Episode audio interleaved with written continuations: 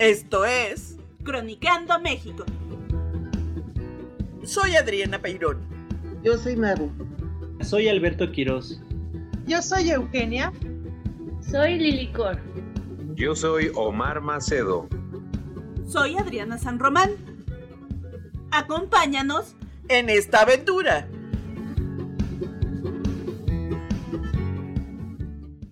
Bienvenidos a una nueva emisión de Croniqueando México.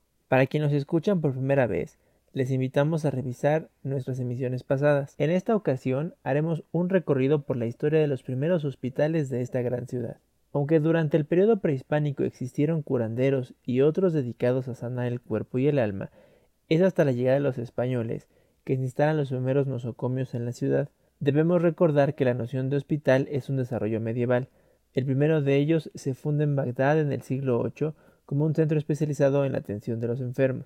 El modelo aplicado en América surge en Bizancio en el siglo XII, un conjunto que contempla un templo, un monasterio y un edificio para alojar a los enfermos. En el occidente latino se desarrollan órdenes religiosas para atender estas instituciones, destacando la Orden de los Caballeros de Jerusalén, o por su nombre común, la Orden Hospitalaria.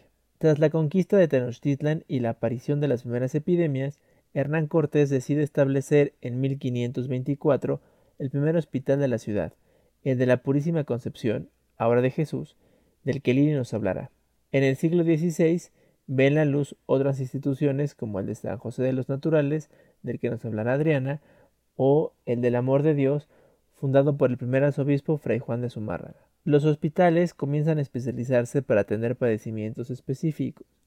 En el siglo XVII iniciarán operaciones el Hospital del Divino Salvador, dedicado a atender mujeres dementes, del que nos hablará Eugenia, o el de los desamparados, del que Adri nos contará su historia. Del periodo virreinal conviene destacar la última institución hospitalaria instalada en la ciudad, sobre la calle de Tacuba en el siglo XVIII, el Hospital de San Andrés, del que Maru nos hará una crónica. Escuchemos ahora a nuestras compañeras quienes nos relatarán las historias alrededor de estos lugares. Situada en la Ciudad de México, el Hospital de la Purísima Concepción y Jesús Nazareno, también conocido como el Hospital Jesús Nazareno o simplemente el Hospital Jesús. Es el hospital más antiguo del continente y está ubicado en el lugar donde se supone que Hernán Cortés y Moctezuma II se encontraron por primera vez en 1519, que era entonces el camino que conducía a Iztapalapa. Cortés ordenó que el hospital fuera construido para atender a los soldados heridos en la lucha contra los aztecas y nombró como primer director a Fray Bartolomé de Olmedo. El Hospital de Jesús es uno de los edificios más antiguos de la ciudad. Está en operación desde 1524, aunque existe cierta controversia al respecto, ya que es uno de los tres hospitales que se inauguraron en la misma época y los registros tienen diferentes fechas de la primera apertura. Hernán Cortés lo hizo una institución laica, lo que siglos después evitó que el hospital desapareciera, como otros, con esto de las leyes de reforma. El hospital, con su iglesia, se llamaba originalmente de la Purísima Concepción o de la Purísima Concepción de Nuestra Señora. Al comienzo de la época colonial, era conocido popularmente como el Hospital del Marqués y comenzó a llamarse Hospital de Jesús, desde que el hospital ganó en una de las rifas entre hospitales la imagen de un Jesús crucificado que se consideró milagrosa. La verdad, si pasas por el 20 de noviembre y lo ves de reojo, no parece un hospital, no al menos a lo que estamos acostumbrados a ver como un hospital pero si le prestan atención observarán toda una historia de cientos de años, y este hospital, además de antiguo, es conocido por las buenas reseñas que tienen en Internet. No solo porque al entrar vas a disfrutar de la arquitectura, la decoración, el ambiente, sus murales, también sus doctores son de lo mejor que puedes encontrar en la Ciudad de México.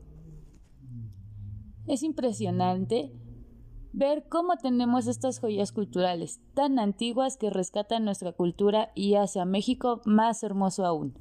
Por hoy, dejo hasta aquí mi crónica. Yo le dejo el micrófono a Alberto. Muchas gracias, Lili. No cabe duda que las enfermedades han sido a lo largo de la historia de esta ciudad uno de los elementos que la han marcado, sea por el sufrimiento a sus habitantes, sea por las instituciones que nos legaron. Tras la conquista de Tenochtitlan, varios padecimientos azotaron a sus habitantes, lo mismo españoles que indígenas. Bernal Díaz del Castillo, en su célebre Historia verdadera de la conquista de la Nueva España, relata las desventuras de varios enfermos bubosos o con sífilis que vivieron los primeros años de establecida la nueva ciudad. De acuerdo con los registros históricos, el microorganismo que provoca la infección de la sífilis se encontraba presente en el México precolombino aún antes de la llegada de los españoles. Las prácticas sexuales de los primeros años de la conquista potenciaron la diseminación de la enfermedad, que, de acuerdo con las crónicas tanto de Díaz del Castillo como de Cervantes Salazar, afectaron a españoles e indígenas.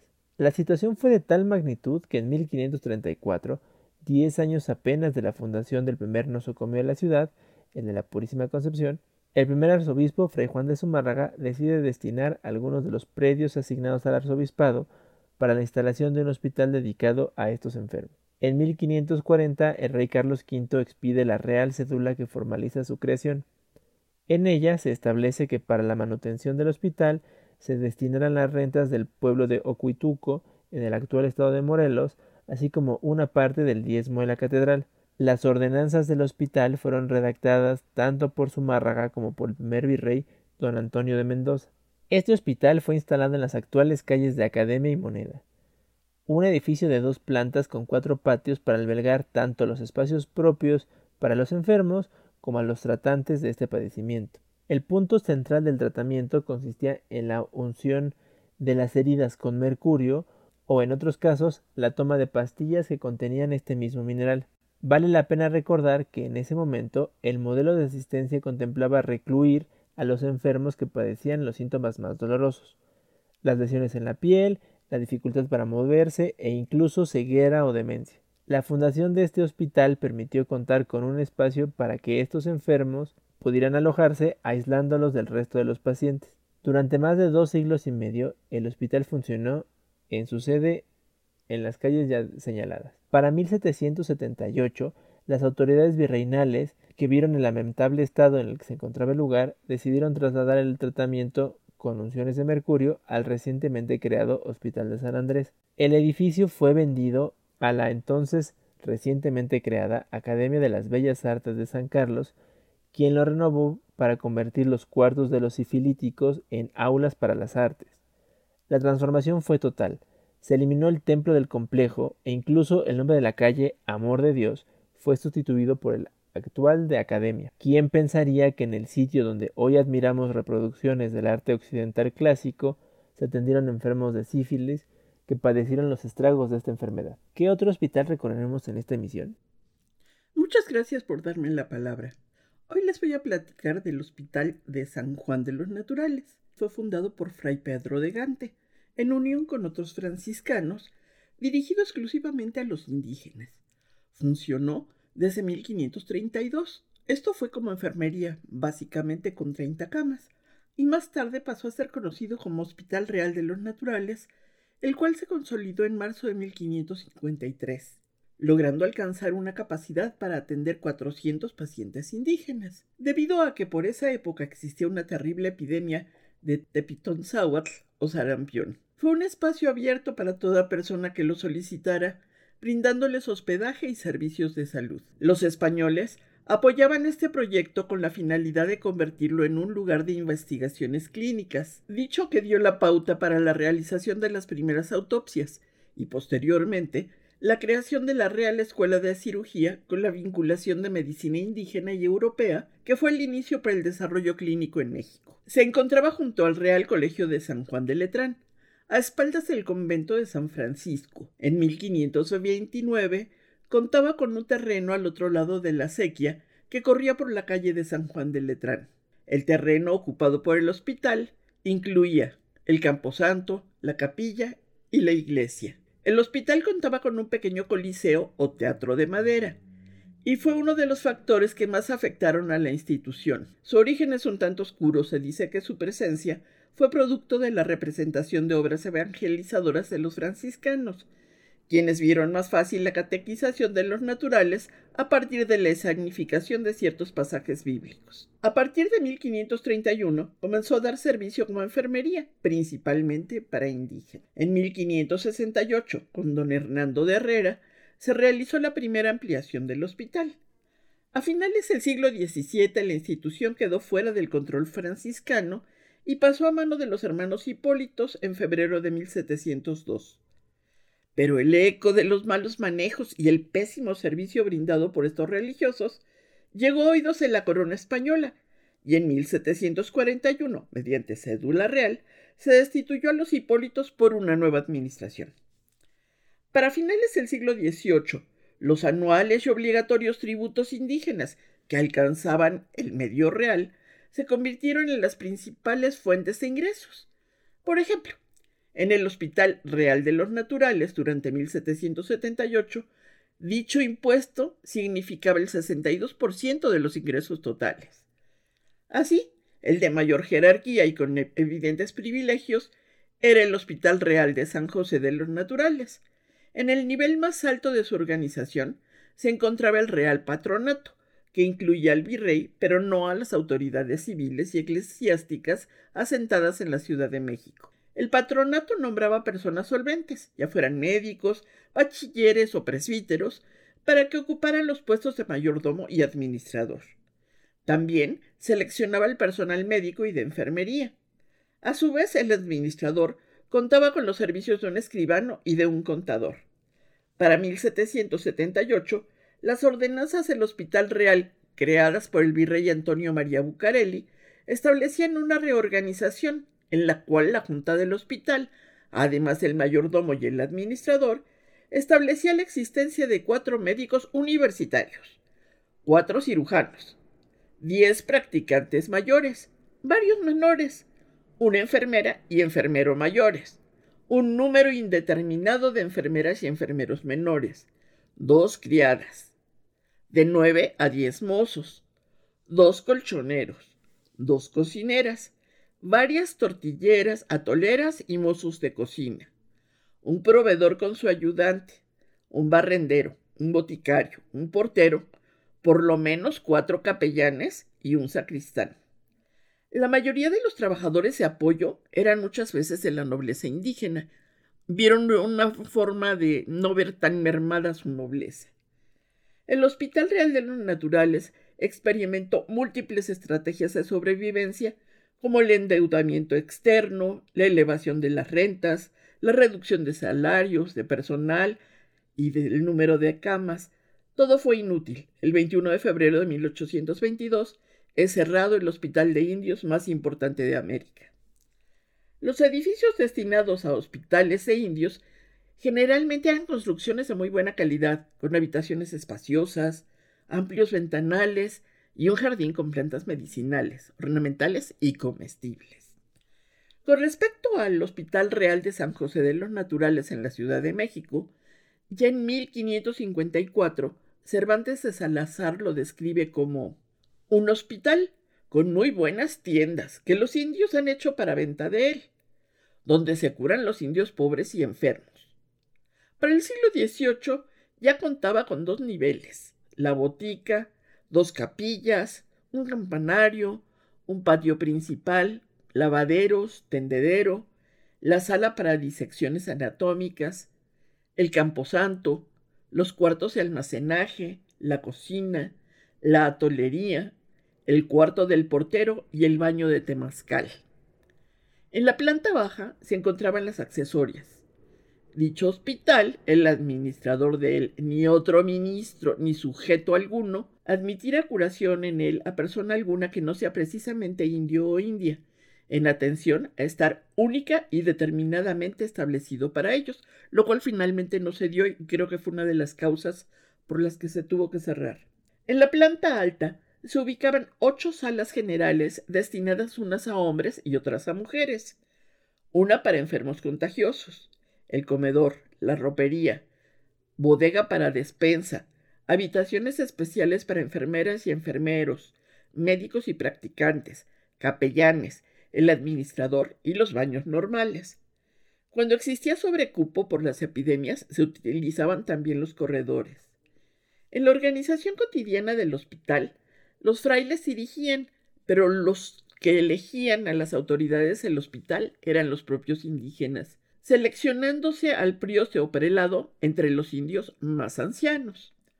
Otra forma organizativa que se vinculaba directamente con el hospital eran las cofradías o grupos indígenas dedicados a fomentar la vida religiosa en el interior del nosocundio. Tenían bienes propios y celebraban las fiestas patronales con gran esplendor. En las ordenanzas de Fray Alonso de Molina, las cofradías tenían las siguientes funciones.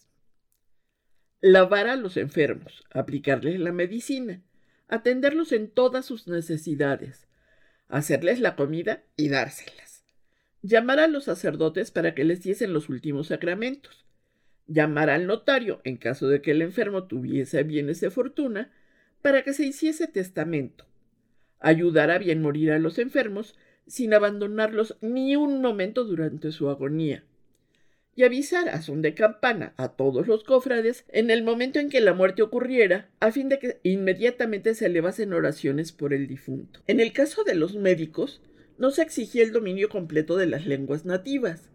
En las constituciones y ordenanzas para el régimen y gobierno del Hospital Real y General de los Indios de esta Nueva España, en 1778, los criterios solicitados era que fueran siempre de los más hábiles y de mayor aceptación en ella, activos y de largas experiencias, conocimiento del país, consiguientemente de las naturalezas y complexiones de los indios, su modo de vivir, alimentos y bebidas de que se usan, enfermedades que por lo regular les son propias a sus naturalezas y complexiones nativas, pues todo esto puede conducir al acierto en la curación de sus dolencias, especialmente las epidemias a que son propensos.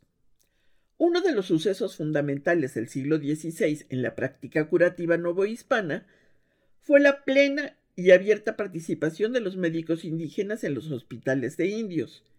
En las ordenanzas de Fray Alonso de Molina, traducidas del latín por Miguel León Portilla, se indica y se necesita que sean preguntados los sabios verdaderos, los que experimentalmente conocen las hierbas, no los embaucadores, los que miran en el agua, o sea, los adivinos, aquellos que son servidores del demonio. Pero un muy gran servicio de los cofrades será que hagan entrar al hospital a los titis y médicos, pero que entren los que son tlamatinime, sabios verdaderos.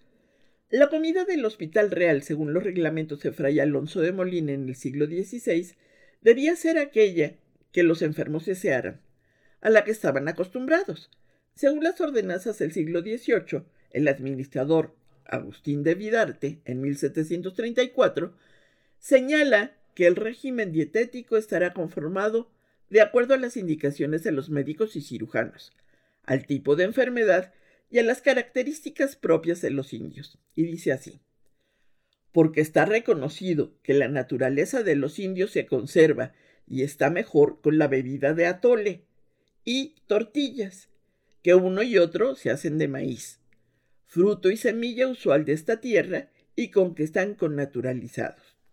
Así, es conocido que el hospital contaba con mujeres cocineras, otras dedicadas a la preparación de atoles y unas más a la confección de tortillas. En el Hospital Real existía una habitación especial denominada la oficina de tortillas y una atolería. Si recuerdan en otros hospitales que no eran para uso exclusivo ni de indios ni de europeos, pero por su naturaleza infecciosa no se admitía a esos enfermos en otros, existía una chocolatería. Se tenía prohibida la introducción de alimentos foráneos y el portero, dice así, estará muy advertido de que los que entraren a ver a los enfermos no les lleven de comer y beber, mucho menos el pulque blanco. Cada sala de enfermería tenía su altar, a San Javier en el de mujeres y a San Miguel en el de varones. En ella los capellanes administraban los sacramentos, dirigían las oraciones cotidianas y enseñaban el catecismo. Y hay mucho más que contar, pero lo haremos en otro momento. Mil gracias. Cedo la palabra. Gracias, Adriana. Gracias, Adriana. Queridos amigos, Si algo tiene nuestro querido centro histórico son edificios con fachadas peculiares, atractivas, con hermosos ornamentos que los hace aún más interesantes. Hoy les quiero platicar de un inmueble muy singular que su fachada es un tanto diferente. En la calle de Donceles se encuentra una histórica y singular construcción que en su puerta tiene rostros tenebrosos, caras de hombres y mujeres que aparentemente sufren. En este lugar antiguamente albergaba una de las instituciones de beneficencia más importantes durante la época de la colonia, el Hospital del Divino Salvador, también llamado Hospital de la Canoa u Hospital para Mujeres Dementes. Les cuento que fue a inicios de 1687 que la señora de Sayago solicitó a su esposo, el carpintero José Sayago, el permiso para albergar y sacar de las calles a tres mujeres, entre ellas su prima María de la Concepción y dos mulatas dementes, que por haber perdido la razón vagaban por las calles de la ciudad. Este matrimonio, quienes sin ninguna ayuda económica del virreinato y en condiciones bastante precarias, iniciaron esta labor hospitalaria con sus propios medios. La casa de los Sayagos, situada frente a la iglesia de Jesús María, sirvió como refugio para estas enfermas. Pronto esta acción tuvo adeptos, entre los que estaba el padre Juan Pérez, jesuita que apoyó la causa mediante limosnas. Posteriormente, en 1690, el arzobispo Francisco de Aguilar y Seijas proporcionó al matrimonio un inmueble, aunque a la pareja tendría que hacerse cargo de pagar la renta, dar vestido y comida a las mujeres. Este lugar, ubicado en, el predio de San Gregorio de la Compañía de Jesús, recogió desde 1691 a las alienadas de la Ciudad de México. Durante el periodo virreinal, la demencia era un mal asociado al alma y a la divinidad. La primera mujer que entró al nuevo albergue fue la española Ángela de Ballesteros. A la casa conocida como de las Inocentes ingresaron de acuerdo con los documentos disponibles 55 mujeres, de las cuales murieron 26 y mejoraron 29. A la muerte del arzobispo Francisco de Aguilar en 1698, quedaron en el desamparo las internas, lo cual determinó que a propuesta del prefecto eclesiástico Juan Martínez de la Parra, la congregación del Divino Salvador de la Casa Profesa de la Compañía de Jesús de México se hiciera cargo de tan importante obra. Al tomar la congregación las riendas, se acordó comprar un sitio donde se edificara casa propia y no arrendada. El lugar escogido fue en la calle de la Canoa, lindando por una parte con la casa del mayorazgo de Juan de Casau Cervantes y por la otra con la del mayorazgo de Juan Luyando. En el año 1758, con motivo de una epidemia atribuida a la estrechez de la habitación, murieron nueve enfermas, por lo que fue necesario hacer cambios en el edificio. La vida del Hospital del Divino Salvador transcurrió en medio de toda clase de auxilios materiales y espirituales. En el oratorio del hospital se celebraban misas todos los días de fiesta, como la titular del hospital la transfiguración de nuestro Salvador, celebrada cada 6 de agosto. La población de enfermas contaba con mujeres procedentes de la prefectura, llevadas por parientes, recomendadas por un médico, trasladadas de otros hospitales, indigentes y pensionistas, o distinguidas, que por pagar una mensualidad estaban aisladas de las demás enfermas. Sus habitaciones estaban amuebladas con enseres propios, tenían criados a sus servicios y eran libres de elegir sus alimentos, lo que inclusive podían ser enviados desde casa. En el hospital se recibían también niñas y adultas epilépticas y depositadas. Cuando alguna enferma tenía un hijo, éste era enviado a la casa cuna. Al ser admitidas en el nosocomio, las mujeres eran declaradas incapacitadas, quedando privadas del ejercicio de sus derechos civiles y de responsabilidad criminal. Debido al decreto de expulsión en contra de los jesuitas expedido por Carlos III en 1767, se extinguió la congregación y el patronato pasó al gobierno virreinal. Fue entonces que el hospital tomó el nombre de Hospital Real. En 1824 fue declarada la institución Hospital General de, de la Federación y en 1835 la Sociedad de San Vicente de Paul tomó a su cargo el nosocomio, recomendando que fueran las Hermanas de la Caridad quienes desempeñaran directamente el cuidado de las enfermas y ya en el año de 1855 se concretó el convenio donde se le cede a dicha congregación. En 1860 el doctor Miguel Alvarado asumió la dirección del hospital en virtud de su dedicación al estudio arduo y difícil de la locura. Su periodo se destacó por las innovaciones que introdujo al hospital. Por ejemplo, una sala donde se aplicaban tratamientos hidroterapéuticos, introducción de obras con títeres y conciertos. Después de la muerte de Alvarado, ocurrida en 1890, asumió la dirección del hospital el doctor Manuel Alfaro, quien durante su gestión instaló el gabinete de microscopio. Durante todo este tiempo el tratamiento médico que las pacientes recibían iba de acuerdo a los conocimientos de la época y procurando seguir el paso de la evolución de la medicina. En el hospital se aplicaban tratamientos a las pacientes, que en otros países de primer mundo habían tenido éxito. Por ejemplo, se acondicionaron dos habitaciones, una pintada de rojo, color que se creía podía animar a las pacientes melancólicas, y otra habitación totalmente azul en la que se apaciguaba a las furiosas. Las habitaciones estaban iluminadas con cristales de colores coincidentes que eran colocados con el objetivo de aplicar el tratamiento de luz a las pacientes.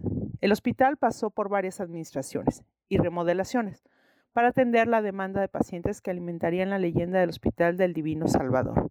Al final de sus días llegó a contar hasta con mil internas, enclaustradas en espacios pequeños sin condiciones nada higiénicas. Toda clase de tratamiento médico se aplicaba a las internas, purgantes, antiespasmódicos, revulsivos y baños fríos de pies, duchas calientes y aplicación de agua en otras formas. El lugar fue fundado gracias a la caridad, pero ésta ya no podía sostenerlo. En 1897, una noticia del nosocomio se colocó en los diarios. Una paciente había muerto mientras permanecía amarrada en un sillón. La benéfica labor de este viejo hospital terminó en 1910, al ser trasladadas todas las pacientes al nuevo manicomio de la Castañeda, fundado por don Porfirio Díaz. La importante tarea de este hospital durante 200 años de servicios ininterrumpidos, aparte de las cargas históricas, decesos y hechos, lo convierten en un edificio lleno de historias de fantasmas y leyendas. El inmueble fue reformado en varias ocasiones. Del edificio original solo permanecen sus dos portadas. Hoy día, este edificio barroco, ubicado en la calle 39 de la calle de Donceles, alberga documentos originales del hospital. Hoy día, el edificio barroco ubicado en el 39 de la calle de Donceles alberga documentos originales del hospital, fotografías de cuando fue manicomio y objetos relacionados con la salud mental. Además, resguarda los archivos y oficinas de la Secretaría de Salud. Afuera del lugar se encuentra una placa donde se da cuenta de la existencia de dicho hospital psiquiátrico. Aunque no está abierta al público, no está de más conocerlo y que sea una de las tantas experiencias que se debe vivir en esta ciudad. Tú, Adriana, ¿de qué hospital nos vas a hablar? Yo les voy a contar sobre un edificio que se encuentra sobre la actual Avenida Hidalgo y está marcado con el número 45. Allí encontramos uno de los museos de la ciudad que resguarda una vasta y variada colección, fruto de las innumerables adquisiciones de Franz Mayer. Sin embargo, la historia misma del edificio es tan rica e interesante como los bienes que resguarda. Su historia inicia en 1582, año en el que el doctor Pedro López fundara un hospital al servicio de negros, mulatos y mestizos, quienes se consideraban lo más bajo en la escala social entonces, y por tanto, esta fundación fue un acto de caridad típica del doctor López. El hospital fue nombrado como de la Epifanía, en relación con el pasaje bíblico del mismo nombre, en el que Cristo vino a la tierra para los hombres de todas las razas. El doctor también estableció en el hospital la cofradía de Nuestra Señora de los Desamparados, conformada por personas influyentes y piadosas. Además de atender a este sector de la sociedad novohispana, uno de los objetivos más nobles fue el de dar amparo a los niños fruto de uniones ilegítimas, sobre todo entre españoles e indias, que eran tras su nacimiento constantemente abandonados a su suerte en las peligrosas calles de la ciudad, y con la presencia de tantos niños recuperados por los cofrades, se creó un departamento especial en la institución, que podríamos decir fue la primera casa de cuna de la urbe. Sin contar el departamento dedicado a los niños expósitos, la capacidad del hospital establecido en el edificio de la antigua Alhóndiga era de 30 camas, en las que se recibían tanto hombres como mujeres. La atención era brindada por seglares a sueldo, entre los que se contaban las amas de cría. Las operaciones de la institución se valían de la dotación de 2.700 pesos que dio el fundador en la forma de rentas de dos inmuebles, que en realidad generaban una renta anual de 196 pesos y 6 reales, que eran insuficientes para la labor, y que además eran acrecentadas con las limosnas que recibían en el sitio. A la muerte del fundador, su hijo Giuseppe, tras varios años de escasez y esfuerzos, ofrece el patronato al rey Felipe II, quien acepta el cargo en 1599 por lo piadoso de su labor. Para 1604, cayó nuevamente en decadencia y fue entregado así a los juaninos, quienes lo reciben en propiedad perpetua hasta 1606. Esta orden, de gran fama hospitalaria en España, comenzó a llamar la atención de los novohispanos, quienes aportaron y aportaron y aportaron para el mejoramiento del edificio y de los servicios, y tiempo después se sustituyó el nombre por el del santo patrono de esta orden, San Juan de Dios. Su mecenas entonces fue don Francisco Sáenz, quien hizo construir al lado del hospital una gran iglesia dedicada en el año de 1647 y posteriormente dos enfermerías, la baja para mujeres y la alta para hombres, teniendo así una capacidad de 50 camas en cada una, además de un ala para los sacerdotes. El hospital se convirtió en uno de los más importantes de la Nueva España y trataba todos los males, excepto la lepra, la locura y la sífilis, que tenían sus hospitales especializados. A inicios del siglo XVIII se realizó una nueva obra de ampliación de las enfermerías y un nuevo templo bajo el esfuerzo de Fray Francisco de Barradas, que culminó en 1734. Sin embargo, en 1776 una gran parte del edificio se incendió. Sin problemas, los juaninos lo reedificaron. De igual manera sucedió tras un fuerte temblor en 1800. Para 1805, las enfermerías de hombres y mujeres contaban con 50 camas, un altar y su ropería. Las camas eran de tablas y travesaños de fierro, con colchón y almohada. Los muros estaban cubiertos con azulejos. La distribución del edificio era de dos pisos, a base de patios y jardines rectangulares, alrededor de los cuales se ubicaban las enfermerías, las oficinas, los servicios, las habitaciones de los frailes y otras cosas más.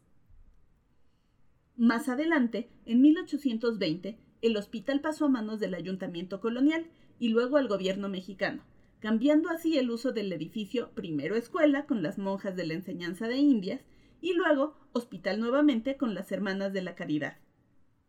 Más tarde, por orden de Maximiliano de Habsburgo en 1868, se dedicó como hospital para las mujeres públicas y, sobreviviendo a las leyes de reforma, subsistió como el Hospital de la Mujer por varias décadas más. El edificio fue declarado como monumento histórico en 1931. Hoy podemos visitar el magnífico edificio que fue restaurado a inicios de la década de 1980 y tomar un refrigerio en uno de los patios del actual museo, mientras olvidamos el bullicio de esta zona del centro histórico. También podemos dar un buen vistazo al templo de San Juan de Dios, en donde se encuentra el muy venerado San Antonio, o tomar unas fotos de colección en la plaza en la que se encuentran estos monumentos. Muchas gracias a todas. Vaya que en este recorrido hemos escuchado lo mejor y lo peor del espíritu humano. La fundación de los hospitales desde los primeros años de la presencia española definió varias zonas de la vieja ciudad, al convertirlas tanto en centros de asistencia como en lugares donde la enfermedad y la carencia se hacían presentes. Muchos de los edificios o de los predios abandonaron su vocación original y hoy son asiento de diversas instituciones, aunque no por ello debemos de olvidar que en su origen hubo sufrimiento a la par de la vocación cristiana de ayudar al prójimo.